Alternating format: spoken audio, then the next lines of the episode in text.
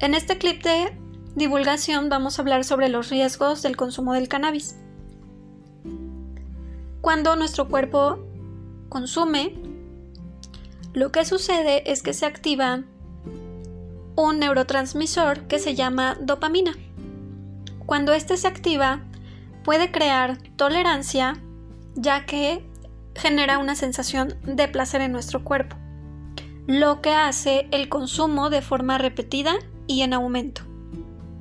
Esto significa que a la larga necesitarás consumir más cannabis para llegar a la conexión de la dopamina y que ésta se active y genere placer. A la larga esto produce síndrome de abstinencia, que es más leve que en el del alcohol, pero puede llegar a generarlo con un consumo irresponsable del cannabis. El síndrome de abstinencia tiene, entre otros efectos, irritabilidad, intranquilidad y estado de ánimo deprimido cuando no se está consumiendo cannabis.